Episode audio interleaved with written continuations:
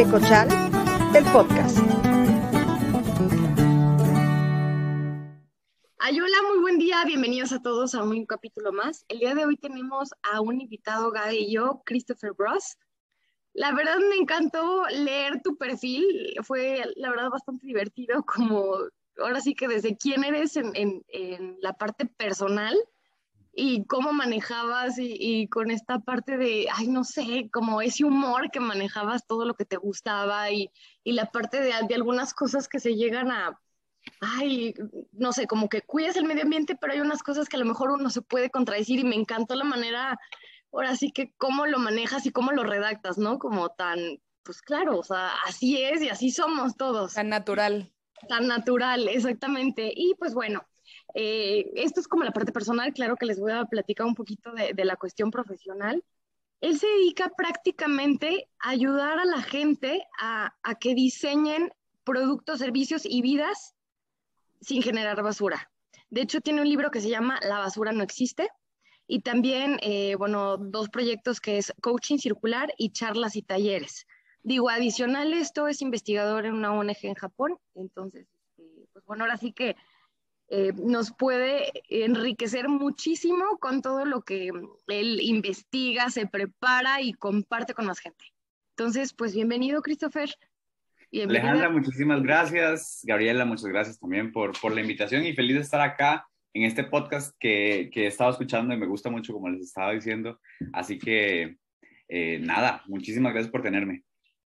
Ay, Christopher, la verdad es que es un gusto porque además déjenme les platico que fue un problema que nos lográramos coordinar porque andabas con la gira del libro. Entonces, a mí me vino de maravilla porque aproveché, comp eh, compré el libro y entonces, este, pues me di a la tarea de leerlo y la verdad es que déjenme les digo que es una joya, es una verdadera joya ese libro porque además está escrito para cualquiera y eso me encantó. O sea, no es nada complicado de entender, está escrito de una manera muy sencilla en donde si tienes alguna duda es fácil eh, revisar lo que es o la palabra o lo que sea que pudieras llegar a tener de duda y se me hace la verdad tan digerible y tan fácil y tan eh, enriquecedor para la gente que vivimos pues el día a día, ¿no? Y que luego no sabes qué hacer o qué no, cómo ver las cosas o qué comprar o la verdad es que te felicito, me encantó tu libro, me encantó.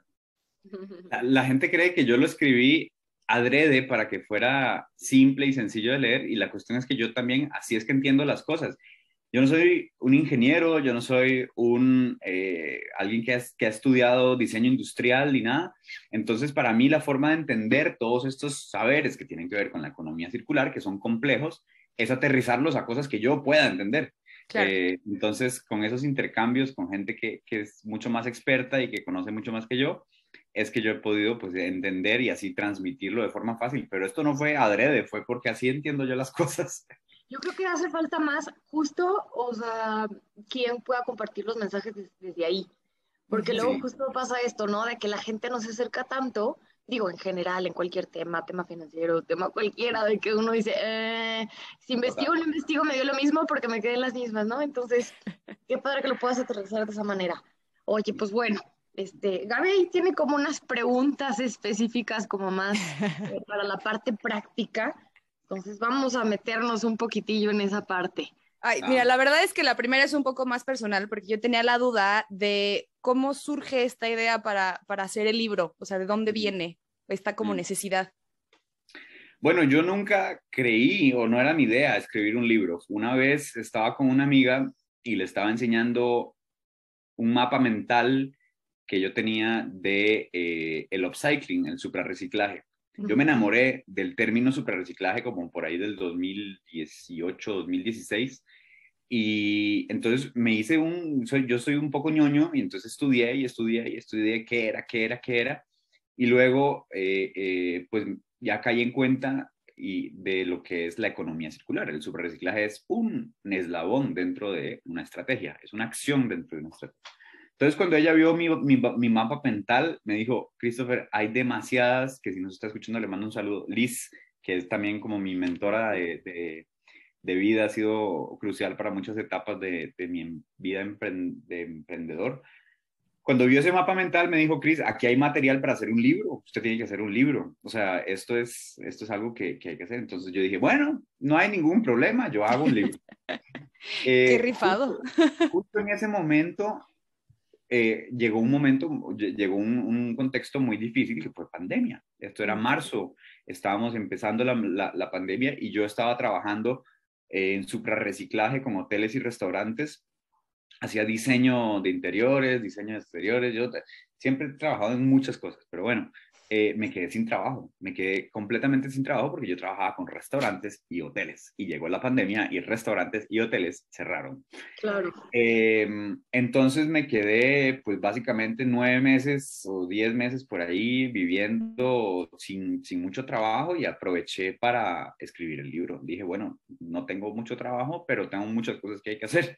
Entonces ahí fue cuando, cuando lo escribí, lo publiqué y luego personas como Charlotte, de No Seas Waste, cuando yo le pasé el libro, eh, eh, le encantó, eh, lo compartió, ella fue crucial para, para, que el libro tuviera el éxito que tiene hoy en día. Y creo que también a la gente le gustó mucho el, el título y creo que el título es, es como, es el resumen de esta visión, ¿no? La basura no existe, es una provocación a pensar en el por qué no existe y no existe, y es, son razones complejas del por qué no existe. No existe porque es un error de diseño, no existe porque es un error gubernamental, no existe porque es un error empresarial, es un error ciudadano, etcétera, etcétera, etcétera, etcétera.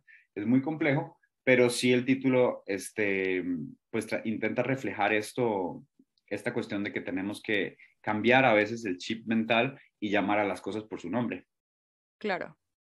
Claro, y es que justo el tema es, eh, digo, en el libro lo explicas, la verdad, mucho mejor de lo que lo podría explicar yo, eh, pero el tema de una economía circular es que justo es terminar con el asunto de la basura, o sea, que la basura literal deje de existir, que todo aquello que nosotros sacamos se aproveche de alguna manera, ¿no? Porque estamos muy acostumbrados al compro, uso, tiro, ¿no? y, y, lo mismo en las empresas, o sea, extraigo los, los recursos, diseño lo que voy a hacer, lo saco al mercado y, ya acabé, porque ya no me hago responsable, ¿no? O sea, no es como antes el lechero que pasaba por los frascos y los volvía a rellenar y demás, ¿no? Entonces, ahora esos frascos son basura. Entonces, la idea es como cambiar esto, ¿no? Y eso es, eh, digo, en resumen, lo que sería la economía circular. Claro, pero el, el, el enfoque mi enfoque al inicio era más justamente de eso. Aprovechemos todos los residuos para hacer de todo, ya, porque la materia, la materia eh, prima eh, secundaria o, no virgen hay en abundancia en el planeta Tierra. Es decir, estamos llenos de residuos, ¿verdad? Pero conforme yo me fui entrando a este, al mundo de la economía circular, también uno entra a entender que no solamente se trata de aprovecharlo todo, sino que también se trata de rechazar un montón de cosas y rediseñarlo todo para que de raíz no generemos, ¿verdad? Eh, eh, eh, residuos. Entonces, sí, es, es, es, eso. Sí, de hecho, creo que justo lo que acabas de decir, una de las preguntas que tenía era que cuál considerabas que era el mayor error en el consumo actual, ¿no? Y creo que acabas de decir la palabra, bueno, dijiste rechazar y rediseñar, pero creo que rediseñar es clave en todo esto, ¿no? ¿Cuál considerarías tú que sería como así el, pues digamos, sí, o sea, el, punto más importante para poder cambiar esto? Uy, qué pregunta grande. Esa es una pregunta gigante y de hecho me recuerda a, o sea, lo primero que pensé cuando me la dijiste fue en este libro, Sapiens, que si las personas no se lo han leído, les recomiendo un montón que se lo lean, Sapiens. Y yo creo que es un problema, o sea, si, si yo tuviera que resumir un problema de consumo, primero diría que hablemos de consumo y de producción. Segundo diría, hablemos de sobreconsumo y sobreproducción, que ese es el gran problema. Eh, pero en este, en este libro Sapiens hay algo que, que, me gusta mucho y es que la humanidad hace mucho tiempo ha caído en, en, en mitos y en, y en errores y ha, y ha, caído en trampas, como la trampa del, del, sedentarismo y de la agricultura que nos ha hecho creer que, bueno, si yo voy a cultivar más, significa que voy a tener más comida, pero con más comida llegaron más personas, con más personas y más, más hijos y más hijas llegaron más bocas que alimentar, por ende llegó menos comida al final. Y yo creo que siempre la cuestión del crecimiento es algo que hemos, que, con el cual nos relacionamos muy mal y ahí somos todos como seres humanos nuestros estilos de vida, siempre tenemos unos estándares de crecimiento interno y de, ganancias monetarias también eh, muy sujetos a, factores externos y poco, poco aterrizados a las necesidades humanas primordiales, que es tener tiempo para, para, para, ser feliz, que es tener tiempo para recrearse, que es tener, ojalá, buena calidad de agua, buena calidad de aire, buenos alimentos, de buena comida. Y yo creo que el error en el que siempre hemos caído es que queremos mucho, queremos mucho de todo. Y esta economía de hoy, la economía de hoy es hipermaterialística. Yo, de hecho, ya esto quizás es una conversación muy profunda, pero yo pongo en duda de que hoy en día vivamos en un capitalismo. Yo creo que hoy en día vivimos en una, en una especie de, de materialismo en donde el producto y los productos que nos rodean definen nuestras estatus sociales y cómo, cómo estamos ante la, cómo nos presentamos ante la sociedad, dependiendo de qué coche tienes, dependiendo de qué casa tienes, dependiendo de la cantidad de cosas que te puedes comprar si te da la gana al salir un día. Dependiendo de eso, pues e, establece ciertos parámetros y yo creo que ese es el gran error. Y, y de hecho una cosa que lleva a la economía circular en su sangre es el rechazo. En el primer eslabón de la economía circular está el rechazo y, y es un rechazo que, que llama a, a empresas a, rechazar el uso de materia prima virgen, pero también a los consumidores a calmarse un poco y a pensar dos veces si realmente necesitas lo que crees que estás necesitando o si lo podrías suplir con, con otra, con otra cosa. Pero bueno, es una pregunta gigante y espero, espero haberla respondido de una forma un poco sintética. La verdad es que sí, y de hecho con esto último que dijiste me, me acordé del, de Marie Kondo, que es esta mujer que acomoda las casas y las arregla y demás, y digo, ella lo hace cuando ya está en la casa, ¿no? Y luego agarran un chorro de cosas y las mandan a donar o las tiran o lo que sea.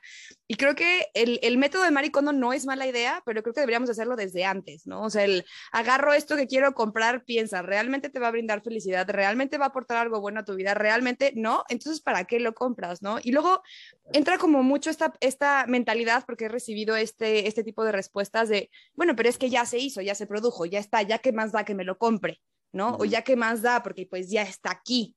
Entonces, eh, creo que eso también nos ha llevado un poco a, a, seguir consumiendo de una manera pues menos consciente y, como dices, mucho más consumista y más materialista, ¿no?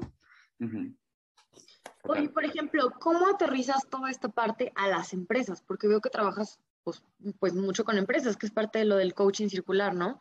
O sea, ¿y cómo lo aterrizas? Porque creo que, eh, pues sí, o sea, la parte personal queda un poquito como más claro lo que uno como que puede hacer y, lo, y dónde está en la cancha de uno, pero como empresa, ahí, o sea, ¿cómo le haces? Porque pues quieras o no, tienen que competir con otras empresas, este, pues es un perfil completamente distinto. Entonces, ahí, ¿cómo se los planteas? Claro, sí, total. Bueno, primero yo empiezo cuando hago un coaching o cuando trabajo con emprendimientos y empresas, eh, sobre todo cuando están gestándose, cuando están al inicio, ya cuando son muy grandes es distinto el approach que tengo.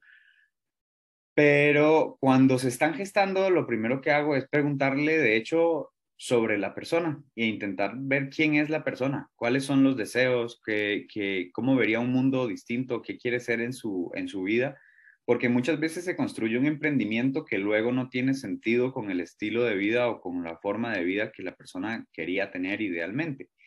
Y se puede, y uno puede pensar en cosas muy distintas si, si, si la empresa y el emprendimiento se alinean con los valores y los estándares de, de, del individuo. Entonces, por ejemplo, cuando una eh, persona me dice, bueno, no, es que yo honestamente no quisiera ser em, millonario, ni esto, ni el otro, pero quiero que mi, eh, que mi emprendimiento tenga un impacto, si quiero estar en, en, esto y en otro, quiero, quiero resolver este problema en tal, en X lugar específico en México o en Guatemala o esto y lo otro.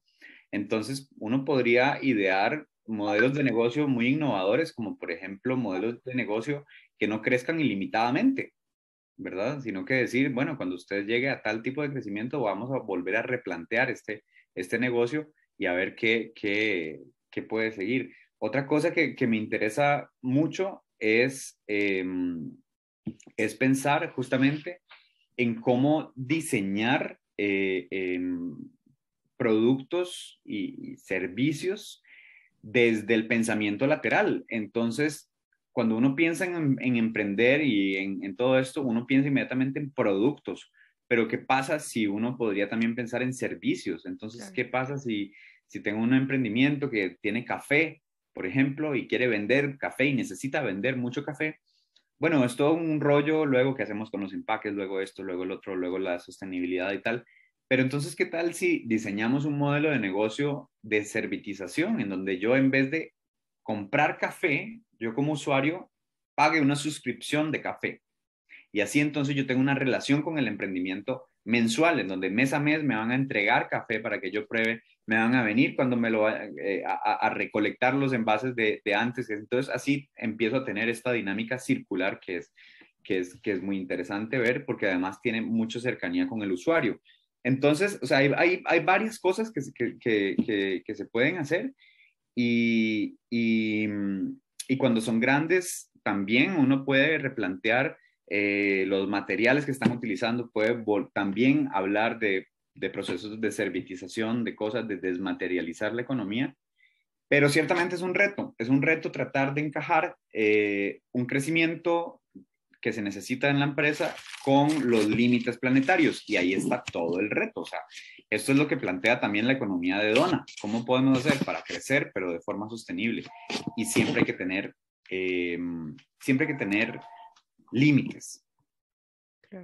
¿Qué es lo que consideras como más complicado cambiar en las empresas? Y tanto puede ser por resistencia, que dices, híjole, esto me, les, o sea, me cuesta mucho que, que, que lo puedan entender o que cambie de, de, idea o etcétera. Y también en cuestión de, pues, de cómo gira el mundo, ¿no?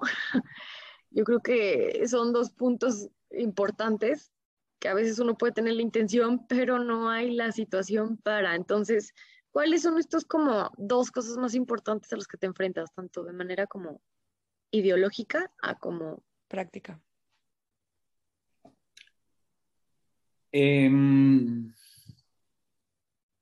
yo creo que hay una cosa que, que, a mí me cuesta mucho y es que, pero esto viene por, por, por mí, por, o sea, es una cuestión individual que me sucede a mí, que no le tienen que suceder a todas las personas que trabajan con empresas, pero a mí el problema que yo tengo es que quien me contacta de parte de la empresa es el departamento de mercadeo. Eh, por redes sociales, por esto y lo otro, porque tengo seguidores, ok, bueno. Entonces quieren básicamente una, que trabajemos en publicitar y en todo esto. Lo que pasa es que es muy distinto el mercadeo, el marketing, a los cambios ingenieriles que tienen que suceder profundos dentro de la empresa. Entonces, hay una desconexión muy grande cuando las empresas desde el departamento de, marketing o de mercadeo me buscan, pero no conocen realmente lo que está sucediendo en el seno de la, empresa. Y me ha pasado en muchísimas ocasiones que más bien lo que suele suceder en, en los departamentos de ingeniería, en los departamentos de diseño, es que hay cosas muy interesantes pasando, muy interesantes pasando y personas, eh, diseñadoras eh, industriales y todo eso que están poniendo su granito de arena en circularidad y que no simplemente no se está expandiendo y no, no, se está externalizando ni, ni, nos estamos dando cuenta de esos cambios. Entonces, de las cosas que para mí me frenan más y que me cuestan más es cómo lidiar entre el mercadeo que hay que hacer y la reingeniería que hay que hacer dentro de la empresa. Y yo para eso, pues tengo, yo no, como no soy ingeniero, tengo eh, empresas a las cuales yo acudo para este tipo de trabajos y todo, y, colaboramos juntos en, en esto. Pero, si eres, perdón por la interrupción, pero te refieres más a que las empresas te buscan más por esta cuestión de que quiero verme como eco-friendly, como etcétera. Entonces, ¿cómo me vendo así? Y ya a lo mejor se topan contigo, es como, ah, esté atento, también tengo que cambiar. Exactamente. Ah, ah, Exactamente. lo que para, para lo que me buscan es para publicidad y comunicación y lo que realmente me gustaría hacer es rediseño. Entonces, eh, eso es un freno, eso es un limitante. Claro, claro, claro. Porque ahí no, no, no puede uno meter más, ¿no? Exacto. Qué interesante esta parte. Y es, me imagino que con las empresas que dices que es más fácil trabajar con las empresas cuando estás emprendiendo a cuando ya están estructuradas. que me imagino que este ejemplo que me estás diciendo es cuando ya están estructuradas, ¿no? De que, oye, quiero cambiar esto y espérate, tienes que hacer todos estos cambios a nivel proceso, a nivel, etcétera, y a lo mejor ahí ya no les resultó tan atractivo porque pues ya no les fue tan rentable.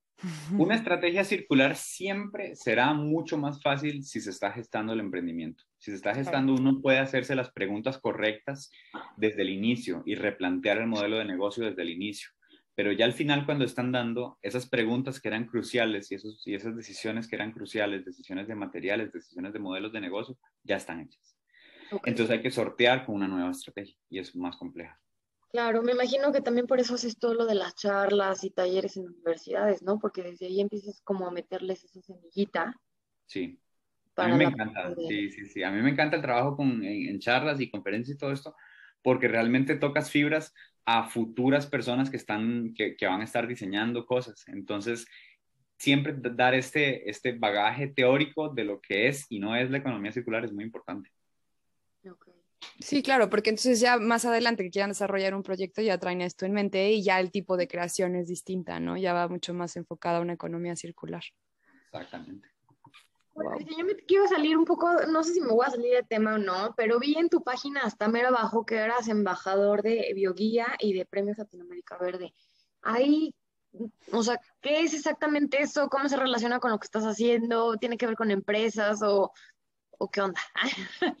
eh, vamos a ver, Bioguía es la plataforma de comunicación sostenible más grande de Latinoamérica. A mí me encanta este, este, este proyecto, tiene un enfoque muy interesante y lo que hacemos ahí son algunas colaboraciones, yo de pronto me voy a poner a escribir artículos, de hecho, con, con, ellos y todo lo demás, y pues intentamos que la voz crezca, crezca más. Entonces, ese es mi rol dentro de Bioguía y dentro de Premios Latinoamérica Verde, cada, cada año Premios Latinoamérica Verde celebra sus premios, en donde premia a innovaciones sostenibles eh, de muchas áreas, ¿verdad? En, en América Latina, de hecho en Hispanoamérica ahora. Y entonces lo que yo hago ahí, pues es divulgar cuando, cuando haya un concurso, poner en, eh, enlazar emprendimientos con el premio, ¿verdad? Entonces yo les digo, oigan, participen, esto, ustedes tienen chances de ganar. Y de verdad que sí, siempre, siempre por año, por lo menos unos cinco emprendimientos que yo, que yo refiero, al final, al final llegan a la, a la final y ganan. Órale, qué padre. Sí, entonces de alguna manera todo termina enlazándose, ¿no? Porque termina siendo toda la parte empresarial. Veo que es como la, parte que más te mueve, ¿no? Me imagino, no he tenido el, gusto de leer el libro, pero me imagino que el libro va más a una cuestión personal, ¿no? El libro tiene muchos ejemplos de, empresas, muchísimas, muchísimas empresas que hay ahí que se están dando. A mí, es que sí, desde siempre, bueno, yo soy bastante emprendedor y me gusta el mundo de los negocios, me gusta el mundo de las empresas y además siento que la empresa es uno de los actores que se puede mover más rápido en esto de la economía circular con cambios, o sea, con, políticas internas y todo eso, a ver, necesita de todo lo demás, que es la, fuerza y la estructura que le puede dar una estrategia nacional, ¿verdad? Por ejemplo. Pero a, para a mí la, trabajar con la empresa me gusta mucho porque, porque sí siento que hay cambios que pueden suceder eh, muy rápidos y, y, que tienen mucho impacto. Claro, porque facilita mucho al consumidor el poder tener un consumo más responsable. Bueno, pues ya se nos está acabando el tiempo, pero me encantaría hacerte una última pregunta, Christopher, que es eh, esta cuestión de los desechables biodegradables, creo que es una, una cosa bastante complicada. Eh, muchos de los casos no son una opción, creo que son pocos los que son opción, nos está considerando como verdaderamente una opción ecológica y me encantaría que nos explicaras por qué, porque es muy difícil de entender esta parte. A ver, yo voy a intentar explicar desde lo que sé, porque es un mundo muy complejo y no estoy calificado para hablar así como, como un experto de, cuestiones biodegradables, compostables y de desechables, pero tengo una idea general de lo que es y no es. O sea, vamos a ver. En el mundo necesitamos contenedores, eso está claro. claro. Clarísimo que necesitamos contenedores y necesitamos algunos contenedores que puedan permitir almacenar calor, que puedan permitir almacenar frío, que puedan permitir eh, pues alguna compra que uno quiera en, un lugar que no sea la casa de uno, ¿verdad? Okay. Lo primero, según la economía circular, es que nos vamos a la escalera que tengo aquí atrás eh, y vemos que a la mitad de la escalera, después de rechazar, rediseñar, repensar, reducir y reusar, tenemos, eh, perdón, después de reducir, tenemos reusar. Lo primero que deberíamos hacer en una economía circular es intentar hacer contenedores y modelos de negocio para el reuso, para el reuso de una y múltiples veces. Los materiales en el planeta cuestan caro, o sea, es una extracción costosa. Entonces, mientras más se le pueda rendir, mientras más podamos hacer circular ese material que ya extraímos, que ya se moldeó y que ya se hizo, sería lo óptimo. ¿Qué pasa hoy en día? Hoy en día pasa que tenemos un montón de desechables, eh, eh, entre comillas, y supuestamente biodegradables, y algunos lo son y otros no. Eh, lo que pasa es que este auge del cero plástico y con algunas leyes que, que, han venido a prohibir el, el plástico y el, y el, unicel en algunos países, o el estereofón, como se le llama en Costa Rica, entonces vienen estas alternativas que hay que ponerle ojo. Y el ojo que hay que ponerle es a eh, si realmente o no estamos enfrente de un producto que es hecho para ser greenwashing, o sea, un lavado de cocos verde que, que, en realidad solamente ha puesto la etiqueta verde, solamente dice unicel verde o verde unicel o una etiquetita y le cambian algún tipo de color y le ponen color más cartón y ya está. Em, cuando uno como, como, como, consumidor, y esto también va a ser parte de, de, cuando la ley se vaya, digamos, cuando toda esta ley y el ecosistema se va perfeccionando y se va volviendo experto en materia de biodegradabilidad, vamos a ir mejorando también nuestras leyes. Eso es definitivamente. Pero en este momento, en donde estamos de, de hecho en una transición, y bueno, digo, estamos, y sobre todo me, me, me posiciono en México, eh, está, México está en una transición, ¿verdad? al menos Ciudad de México.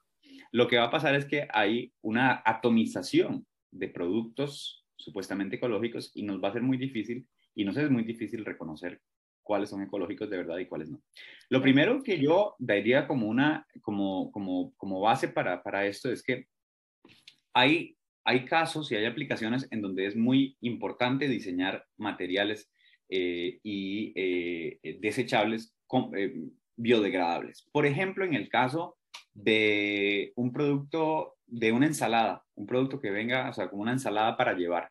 Tiene sentido, tiene mucho sentido que el, el contenedor de esa ensalada sea compostable, porque ya trae aceite, ya trae aderezos, ya trae materia orgánica, que lo mejor que pasa con eso es que se vuelva al suelo nuevamente, porque reciclarlo sería más difícil. Habría que limpiarlo, el agua, el tal, el aceite y todo eso. Entonces, hay aplicaciones en donde es mejor lo reusable y hay aplicaciones en donde es mejor lo, eh, lo compostable o lo biodegradable, que no es lo mismo.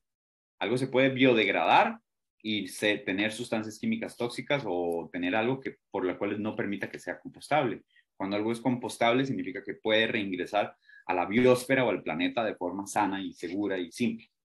Entonces, yo, yo tengo acá ejemplos de, de, unas, de, de, una empresa eh, que a mí me gusta mucho aquí en, en, Costa Rica, en donde sí nos dicen, ¿verdad? ¿Qué hace? Eso es una bolsa, es una bolsa para que contiene una, una filmina de, plástico PLA, pero el todo es, eh, es compostable. Y entonces nos dicen las instrucciones.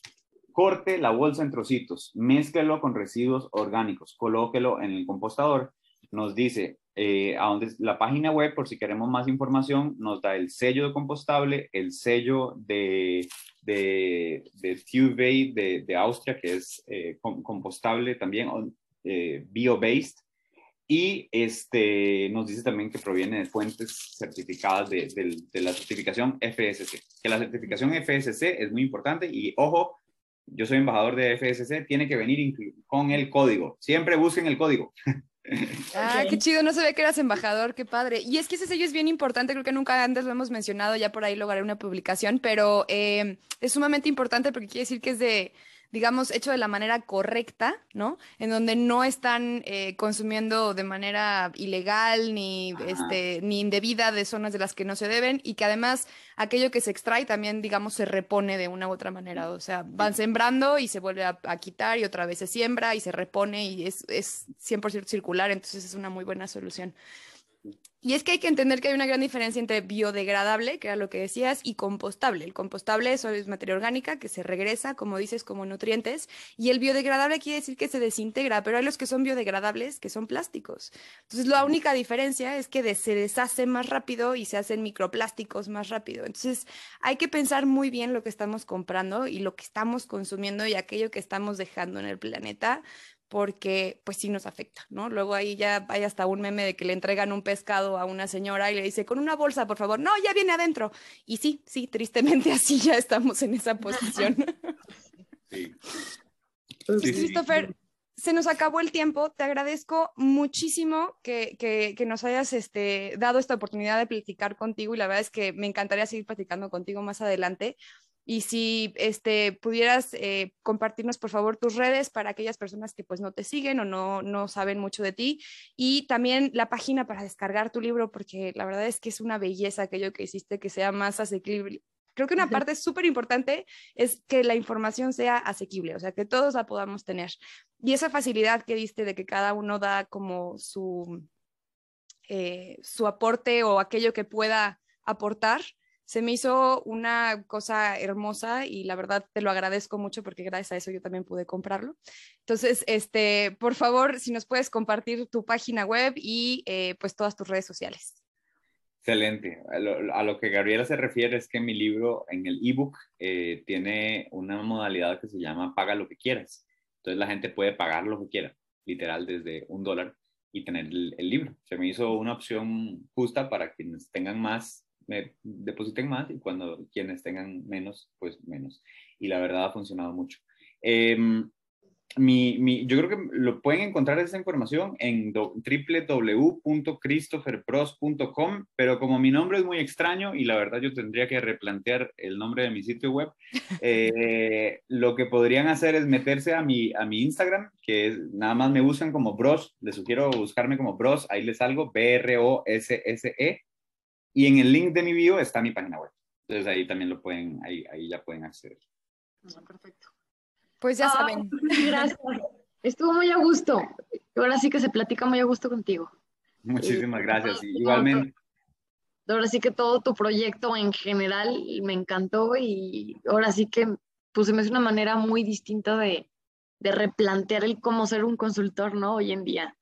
O sea, como para toda la parte del emprendimiento. Entonces, felicidades por esa parte. Muchísimas gracias Alejandra y Gabriela por, por la invitación y, y, nada, espero poder estar compartiendo esta entrevista pronto. Sí, claro que sí. Muchísimas gracias y a todos quienes nos hayan acompañado el día de hoy, les mandamos un fuerte abrazo, cuídense mucho y nos veremos la próxima semana. Saludos. Nos vemos.